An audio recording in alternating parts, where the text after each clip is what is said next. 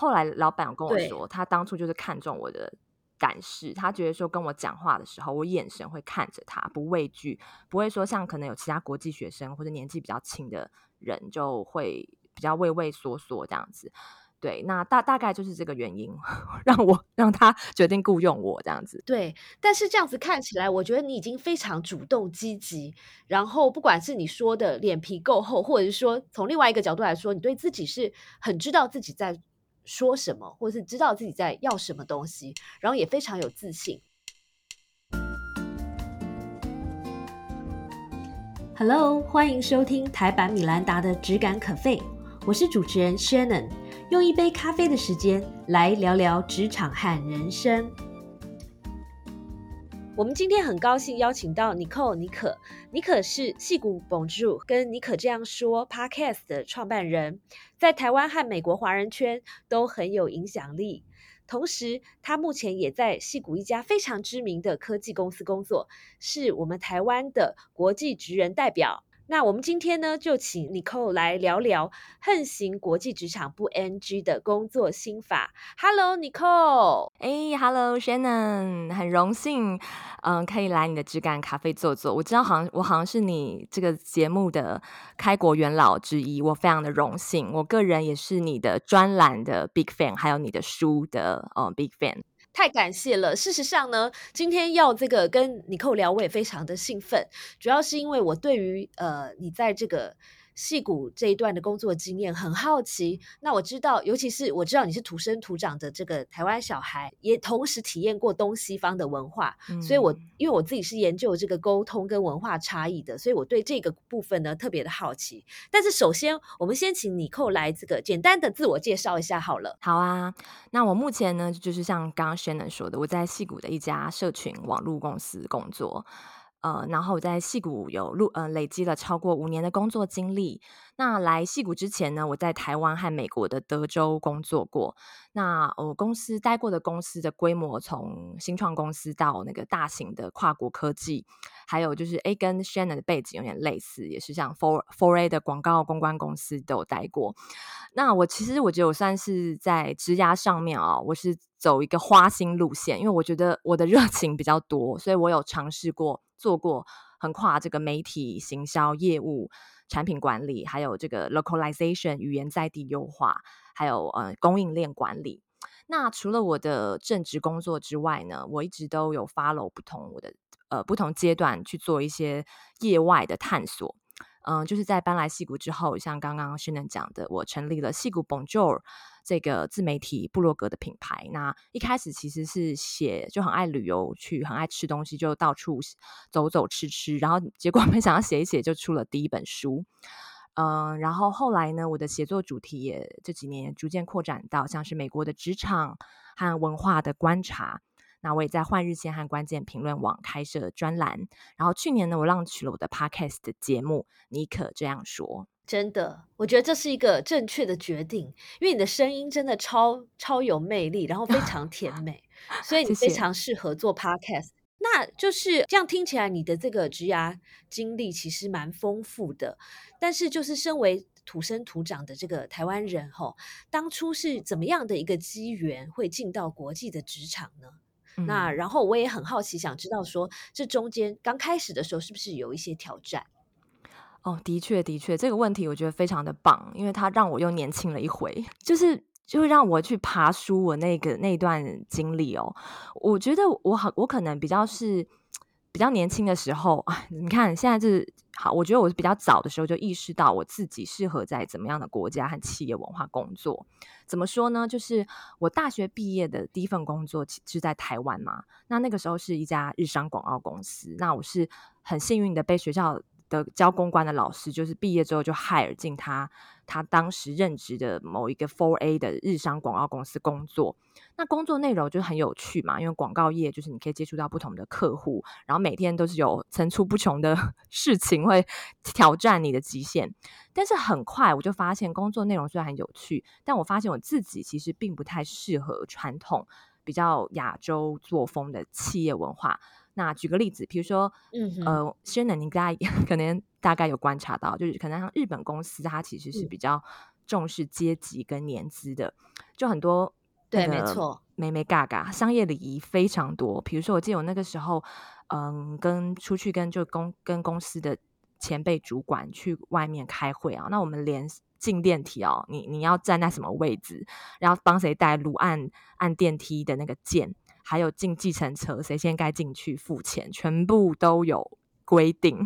然后我一开始其实都不知道，然后被主管哎，就是在那个电梯那个要进电梯之前呢，就是我就想说，哎，不是就是大家各自进各自的嘛？结果主管就是用眼神 send message 给我哦，然后想说那个尴尬了五秒钟，好，赶快先进去帮大家呃把电梯门给挡住，然后按电梯门这样子，然后搭计程车也是要最后你必须要帮大家开门。然后前辈们都上了之后，你最后一个进去，然后进去之后要马上跟司机说：“哦，我们要去哪里？”然后到了目的地之后，你要大家下车之后，然后你要赶快给那个计程车资，你要先垫付，都是展现 在这些嗯很商业礼仪的方面。那我的个性呢，其实是比较热情主动，比较嗯。freestyle 一点，对，那日商公司其实也不太鼓励新人直接表达自己的想法，那说话就是要嗯很委婉啊这样子，嗯，然后比较可能用比较迂回的方式表达这样子，那我觉得这是就是很 OK，因为这是每一个公司每一个企业和嗯国家的企业文化有它的潜规则，但但是我我那个时候就很早期就发现说我都可以做，我也照头皮做，然后业绩和商表现也还 OK，很不错。可是，我就去想说，Help Cooper Wonder，就是这真的是我想要继续走的职涯路嘛？所以后来我我就也蛮幸运的，就是第一份正职工作让我体验到我自己其实喜欢自由开放的那种工作方式。所以后来就是到那个 UT Austin 德州大学念书之后，我就想说，哎，那我就从那个时候 Sexy and City 很红嘛。透露出年龄了，我也是他的 fans，对对不对？就从那个影集上面看到那样子的工作氛围，纽约啊，然后他们里面有公关产业、时尚业，或者是法律呃律师产业，我就感觉哎，我自己好像比较喜欢美式的这种比较开放的工作文化，可是我也不确定，所以我就趁寒暑假实习的时候，我就去那个。不同的公司实习，有待过科技公司，还有公嗯一家公关公司，还有一个服装品牌去帮他打杂，因为我想去看一下不同面向，确认说我自己是真的比较喜欢这样子的工作方式跟文化。哎，后来确认了 check 之后，哎，的确 比较喜欢，比较能够自己呃比较如鱼得水的感觉，所以我就决定说，我毕业之后要不管 怎么样，要想办法留下拿到工作签证。对，那那那，可是这个做完决定之后，就是回应到你第二个问题哦，这个挑战，对，最大的挑战才来了。我觉得就是人立定方向之后哦，其实就是那个你能不能做得到，就是这是一个最大的挑战。那我毕业的那年哦，刚好是遇到那个美国金融海啸，那当然就是讲英文啊，就是绝对比不过当地人嘛。然后我们我那个时候又是在就是广告公关的领域，那。在这个领域，我想轩的你也知道，就是哦，那些人的英文真的是呃翘楚当中的翘楚，等于是 native speaker 里面还更好的，对没错，对。所以我就想说，好吧，那没办法，就是我不要跟他们硬碰硬嘛，那我就笨鸟先飞。所以我在毕业前的三个月就开始找工作，因为通常可能同学们都是可能一个月之前，或者是说呃毕业之后才开始找。那有的人是在实习之后，他就可以转正，可是我没有那么幸运，我我中间寒假跟暑假的工作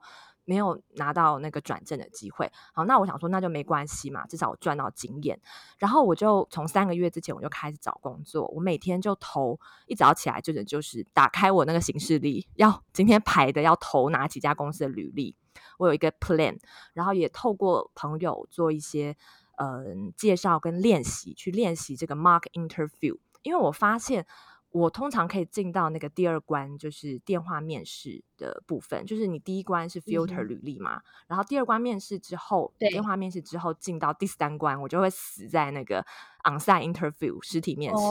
所以我后来就想说，到底为什么？所以我就跟我朋友疯狂练习，然后我就找到一些诀窍。其实它也是有一个，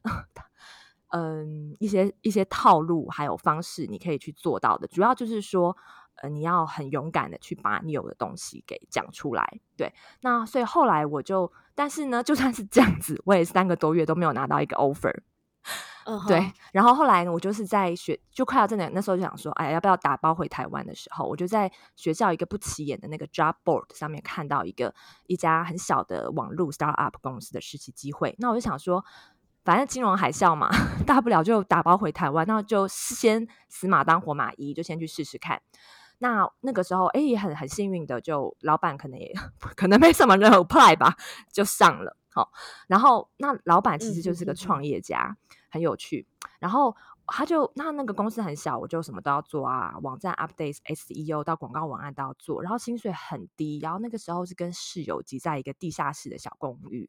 但是我觉得，就是这种氛围，让你觉得说，你每天很虽然很辛苦，但你每天睁开眼睛就想到说，我其实又是去学东西，去体验新的东西，就很兴奋。对，我觉得现在回忆起来这一段过往，这么辛苦的找工作，还有最后跟室友挤在一个小房间里面的这段过往，其实当时你可能很苦啦，可是现在回忆起来，我觉得这也是一个人生很丰富的色彩。没错哦，你讲的太好了，色彩就是不同的 color 这样子。对对对，然后我觉得你刚刚分享那个 part 还蛮好的，就是呃，像，诶，因为你也稍微分享一下日本的文化，日本企业的文化，所以如果我们有一些听众是想要到日本的企业工作的话，我觉得这也是挺有参考价值的。嗯，那我觉得你扣。刚才听起来特别好的一点，就是我觉得你还蛮了解你自己的，因为在我们很多人年轻的时候，我们都是非常勇于尝试，然后想要多尝试一些不同的东西。但是我觉得你更好的一点是在说，在尝试的过程中，你还会反思一下你自己是一个什么样子的人，然后喜欢什么样的环境，然后。依据你自己的喜好呢，然后再做出一些尝试的方向，我觉得这一点就非常值得我们学习了。我觉得真的要要有很多的 reflection 跟自我觉察，这个东西越早开始越好。没错，没错。对，那那我就快转一下哦，最后怎么拿到那个 offer 的哦？大概做了几个月之后，就是当那种职场小白，什么都做这样子。然后我就看，哎，奇奇怪哦，实习期快结束，老板都还没有主动说要给我 offer。这个时候想说没有办法，我一我就自己主动去跟老板约约 meeting，对，因为其实他们这种创业家 CEO，他们都很习惯这种你要很你主动，他们就一定会 OK 的。他说，哎，他有点惊讶表情，就马上 accept 了。然后我就跟他说，我要做一个实习的 review meeting，也不要跟他讲说到底要做什么嘛，要给他经要给他经验。然后在会议当中，我就提出一份。针对他们这个商业网站的呃后续呃商业企划书，然后跟老板 present 我的这个分析想法还有策略，那大概就是在两周之后，哎。我就拿到我的这个 offer 了，转正，然后老板还就是哇，好棒哦！真的，这个策略很成功哎，而且你是不是鼓起了很大的勇气，在去找他之前，你是不是天人交战了一阵子，才才主动的去敲这个门呢？我觉得我还好哎，我我是想这个策略的时候有想一下，但我算是一个比较。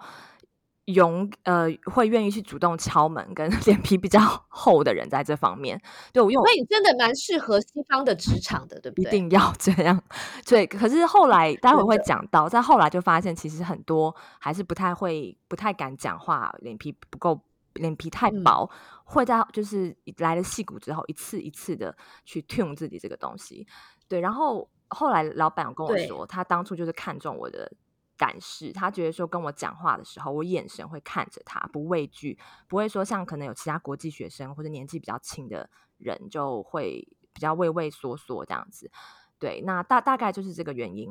让我让他决定雇佣我这样子。对，但是这样子看起来，我觉得你已经非常主动积极，然后不管是你说的脸皮够厚，或者是说从另外一个角度来说，你对自己是很知道自己在。说什么，或是知道自己在要什么东西，然后也非常有自信。即便是你这样的特质，你觉得你到了这个西方的职场之后，还是会有一些 culture shock 吗？哦呀，每天到现在，偶尔还是会有，因为。就是会随着你承接的案子，还有你做的领域，不停的在在调整，然后再增加 scope 变大之后，会遇到不同的跨部门，然后还有不同族裔的人。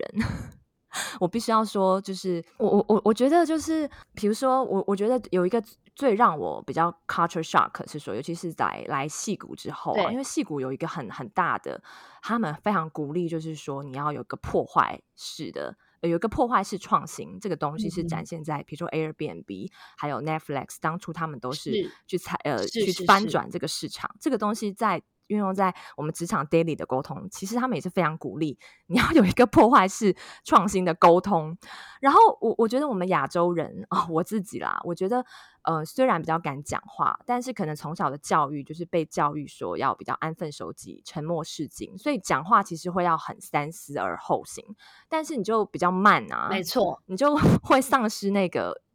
先机，然后其实很多在职场上面，我相信 Shannon，你在这个领域，你肯你应该有这种感觉，就是尤其是在国际上，你们要跟很多不同来自不同国家的人，其实有的时候你就是要在第一时间把你的 point 要马上讲出来，对，然后所所以就是我发现我身边很多亚洲同事就跟我一样，都奉行这种少说多做的。职场哲学就是我们是那种，你交给我们的工作，我们一定会使命必达，就算熬夜加班都会做出来。但我后来发现，有些同事他们其实也很会做，但是因为他们也很会说，就是他可以把他的观点能够讲得很清楚，然后是用 storytelling 的方式。去讲，所以，所以我这几年，对这两年我在学的就是 storytelling。你不是说只是列点讲你的 points，因为这样其实，在戏骨工作久了，大家都会。然后你数字，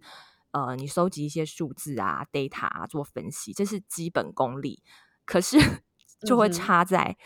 那个 storytelling 的能力，你讲的那个东西。能不能你可以去了解你的老板以及你的这个 team，还有甚至是你这个组织这个 quarter 这个 long term 他们的目标是什么？然后你去 feed in 你要你的传达的东西，呃，然后你能够让你台下的人有有一个呃跟他们有一个连接感。这样子他们才会答应你讲的东西嘛？我现在还在学这个东西，对，那就是就是回到讲，就是说东方跟西方的人在工作职场上比较大不同，就是刚刚说到的那个，我们一般都是比较少说多做。那我那我就举一个比较明显的例子好了，就是说。嗯，我之前有一个在戏谷的工作，就是在产品部门，就是 PM 相关的领域。就是那个时候，我就觉得哇，怎么会这样子？就是我那时候是新人刚进去，好，然后有两个比较资深的同事，一个是韩国人，一个就是老美。然后那个那那个韩国同事，就是他是来研究所，美国来研究所毕业之后才留下来的。那我就我们就叫他 Mister 使命必达好了。好，就是就是在一个会议当中，老板就同时说：“哎，那个 我们现在有新的两个产品线，就是要认领，请大家就是要招派给他们去去做。”然后那个韩国同事使命必达先生，他收到这个任务，他就会说：“哎，那好啊，那老板你要我 怎么做？”好，然后老板就给他点方。向，然后他就很快花大概两三天的时间，他就做出来了，然后把这个期换案交出来，然后，然后他之后也很去，我就看着他就是怎么样去跟别的部门的人这样子交派啊、对接啊，把这个东西整个都出来，然后到他这个浪曲上线，对，然后到这个一年的大概花了一两年时间，他把这个产品拓宽到就是我们要发展的这个 B to B 的这个 market channel。然后他也的确让产品的能见度有提高，但是我就去观察，然后另外一个老美的同事那个 B，她是一个呃，就叫她 B 小姐好了。那个时候老板是仅只派另外一个很重要产品线给他，然后我就发现，哎，他接到那个案子的反应哦，完全不同。他就跟老板说，他没有说哦好，就是我会照你的做，他就说嗯好。OK，就是嗯，Give me some time，I I will，就是我会想一个方案给你。然后过了一段时间，他也不急不徐的就提出了，他就跟其哦，他在提方案之前，他就先跟其他部门的人 think，主动要求开会，然后就提出一个很重效、比较全面的方案，有顾到 每一个部门的。然后呢，老板就觉得哇，你帮我想到了后面的步骤，还哦还直接跟别的部门的人都串在一起了。然后呢？之后呢，他也是把这个产品线浪浪浪取的很好。那那其实，在数字上面呈现的，就是他在 channel 上面的扩张，就是呃那个呃 channel 的 percentage 的成长 penetration rate 是没有比那个刚刚前面讲那个韩国使命必达先生要好的。可是最后你猜，老板就是 promote 谁当那个产品线的经理？如果老板是美国人的话，我觉得应该是后者吧，对不对？没错。对 对，但是你要不要分析一下原因是什么？因为明明就是韩国人的那个结果比较好，对不对？对，我觉得这件事情让我很 shock，因为那个时候我跟我同事都会觉得说我们会投票给 Mr. 使命必达，可是哦，最后出现的结果却却完全跟我们想的不一样。我们我觉得应该是说他比较知道老板呃要他做什么。就是他有去平常，其实他除了在默默做事之外，他有很很积极的去跟老板，比如说约 one on one 啊。因为有时候老板很忙，忘了 one on one 的时候，我们都会看到他会走进他他的，就是他比较主动，会去跟老板 maintain 这个关系。然后他把这个球掌握在自己的手中，不是说老板要他做什么，他就照着老板的做，他会提出自己的 idea。然后把他整个跟跨部门的人的资源整合在一起，他在提案。然后之后呢，他提案出来之后，他还说：“哎，那我现在已经已经掌握了，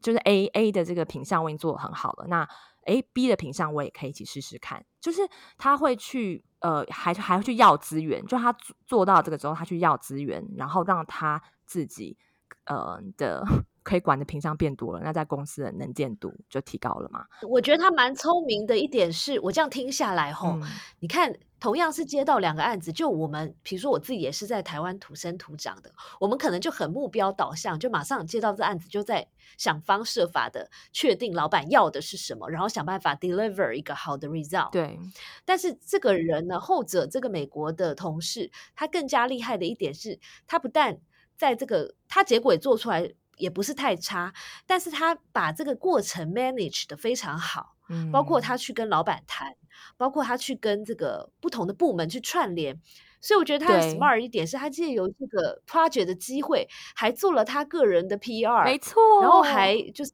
还打下很多的关系，然后。因为别的部门也不会去 care，真的仔很仔细的看这个 result 是什么，可大家就会觉得啊，这个人是不是很 smart，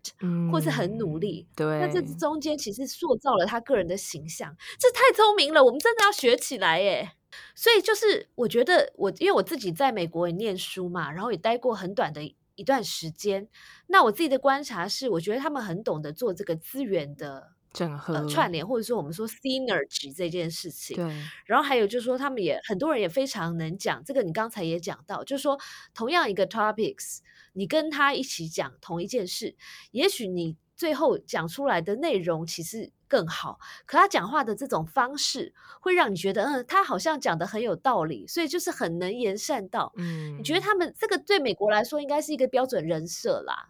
那你觉得这个？这样的标准人设是打哪来的？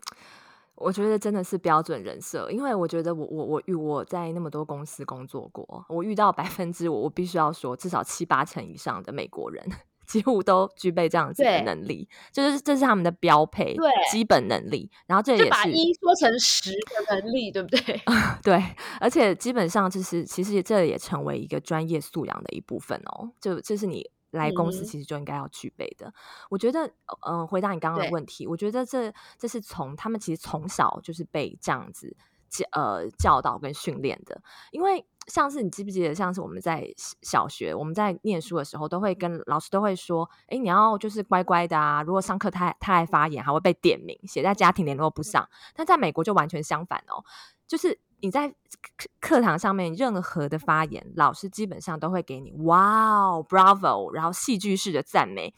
然后其其他同学就投投以那个呃新鲜的眼光，然后还可以得到那种什么小奖小奖章啊、小礼物啊。而且美国的学校啊，还有那个 show and tell 的活动，这是什么呢？就是就是嗯，他们可能每周啊就会有老师定个主题，比如说哎，我这周就是展示展，要大家来谈 Who am I？然后小朋友超级争相踊跃的上台介绍，不会像像在台湾，可能亚洲没有人敢做第一个，大家都低头不敢看老师这样。对对，所以就是这样子的这种氛围跟观念，其实就是从幼稚园就开始了，然后一一路上扎根到这个呃初中、高中到大学，他们都是这样一路上来的。所以之后呢，也就因此被带到呃落实在他们的生活和职场的每一个部分。对，所以那这样子回过头来看，因为你是在台湾土生土长的嘛，所以你等于说你生长的环境并没有这样子的被养成。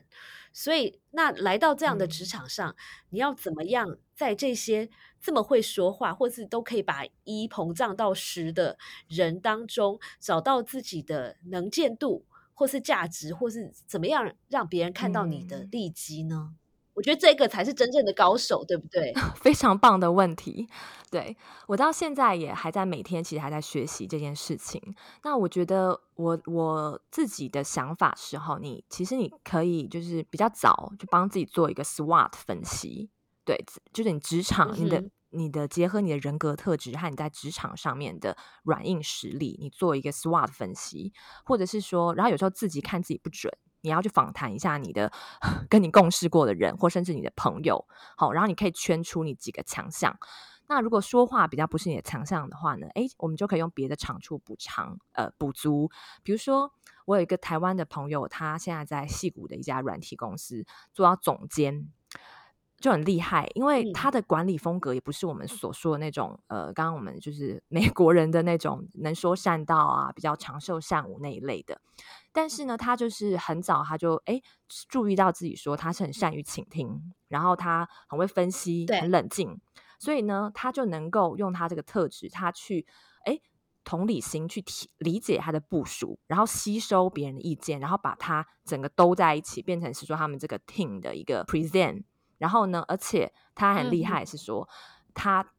去跟他的老板，就是了解他的老板。其实虽然很尊重大家下属，可是其实老板还是希望把这个掌控权在自己手上。所以他在跟会议上面，比如说呃有呃他 director 嘛，上面就有 VP 啊，然后可能偶尔 VP 的老板也会出现，他就很厉害的，他去找下面的人哈，然后做出这些呃分析这些 data 数字啊，那大概就是说他他知道说他们的 team 好可能有个方向，他希望未来可以走这样的方向，也可以让他们 team 的 team member 被看见嘛，这样子，所以呢他就会透过这些数字跟嗯，data 还有一些资料，呃，让他的老板吼可以比较去选择，要去去去呈现出来，要选，比如说有 A A B C 的方案啊，那个数字可能就呈现 A 方案，可能这个进入这个市场会比较好。那他把这个数字呈现的很清楚，然后他在会议之前会先跟他老板 think 一下，有这个默契，然后在会议的现场还有之后，他把这个决定权交在老板的身上，让老板 感觉很备受尊重。不会这个功高震主，因为其实到充分满足老板的 ego。对，因为其实到他们那个 level，有的时候你其实就是功高震主，或者什么事情就被嗯被被就是拜拜了啦之类的。所以我就觉得看他的整个，他跟我分享，我就觉得哇，这个就是很嗯，他知道怎么样在美国呃呃美国企业还有就是这种呃风氛围之下，他掌握自己的优势。然后去建立起来自己呃的核心价值，蛮好的。所以就像你说的，其实我们除了要观察环境之外，更重要的是帮自己做一个 SWOT，然后找出自己的强项，然后让自己的强项呢发扬光大，然后用这一点强项来跟别人竞争，或者是说这个强项可以帮助你在组织里面被看见。我觉得你分享这个故事特别受用。呃，相信对我们的很多的听众朋友都会非常有参考价值。那所以就是说，在我们的这个呃听我们 podcast 的朋友里面，我相信有很多人是对于到呃西方的这个职场发展非常兴致勃勃的。那你对他们有什么建议？你觉得他们要怎么样更好的准备他们自己呢？嗯，我觉得第一个是心态上面准备，就是 be open and be positive。不需要有那种小剧场和玻璃心，我觉得就是跟世界各地的很多人共事过那么多年啊，我我发现其实大家都是，就尤其美国人哈，就是很乐观积极，很正能量。所以我们在职场当中，就是比 positive 和比 open，其实就是你要把它内建成为你的专业素养。一开始你可以先 fake it until you make it，这样子就是。久了之后，你就会成我非常喜欢这句话。对我觉得这个这句话也可以应用在我们的一些要调整自己的一些心态啊，和呃价值观，还有我们可以先这样子去演练，然后久了之后，我们就可以内建成我们的 default。对，那比如说在一个比较呃实例，就是说，如果你在呃一开始如果是新人的话，到美国工作啦，有一些可能会卡关嘛，一些进行的不顺，然后在会议当中，或是嗯在平常办公室的场域啊，公空间当中，就是我们绝对不会见到是说你去跟 隔壁的同事抱怨说，哎呀，怎么这个做不下去啊？老板怎么这样子啊？很讨厌，这种几乎我很少听到。好，除非就是真的吗？是是因为刚好你没听到，还是他们真的不讲？在台面上都不会讲，真的不能讲。就是大家都会说，We will figure it out. We are getting there. 就是你，你绝对不可能听到有人说是说，就是私下在私下可能会抱怨啦，但是说你真的就是要展现出这种 can do，我觉得就是你像你第一本书说的 can do 的精神，但就是发挥在这个美国还有呃跨国，或者是说他们是不是对于示弱这件事情特别敏感？就是说你是不是不能在很多人或者说比较 public 场合展现出你的害怕？对。必须要展现出一个 fearless 的气场，是吗？是，真的是这样子，就是要 be strong 呀。然后再来啊，我觉得第二点就是要你要 speak up，就是不管你英文好不好，不管你敢不敢说，你就是要说。因为你如果。常常都不说发表你的意见，你只会越来越不敢说，然后你的存在感会越来越削弱，就会变成职场隐形人。所以呢，其实很简单，就是你就是先，其实我我们还会讲中文呢，他们只会通常美老美只会讲英文嘛，我们其实比他们多多了一个语言优势，对不对？那那其实你就可以从说，哎，你每次要在会议上先说一句话开始起步，然后呢？嗯，如果你不知道说什么的时候，你就可以先问问题，然后或者是说，哎，回应某某人的观点很好，这就是我想说的，然后我补充几句，这样你还可以把球给抛出去，哎，就是你还可以跟你的 team member 建立关系，你接了他的球这样子，然后慢慢慢慢的，你就随着这个把这个球啊，他就打出去，你就越来越多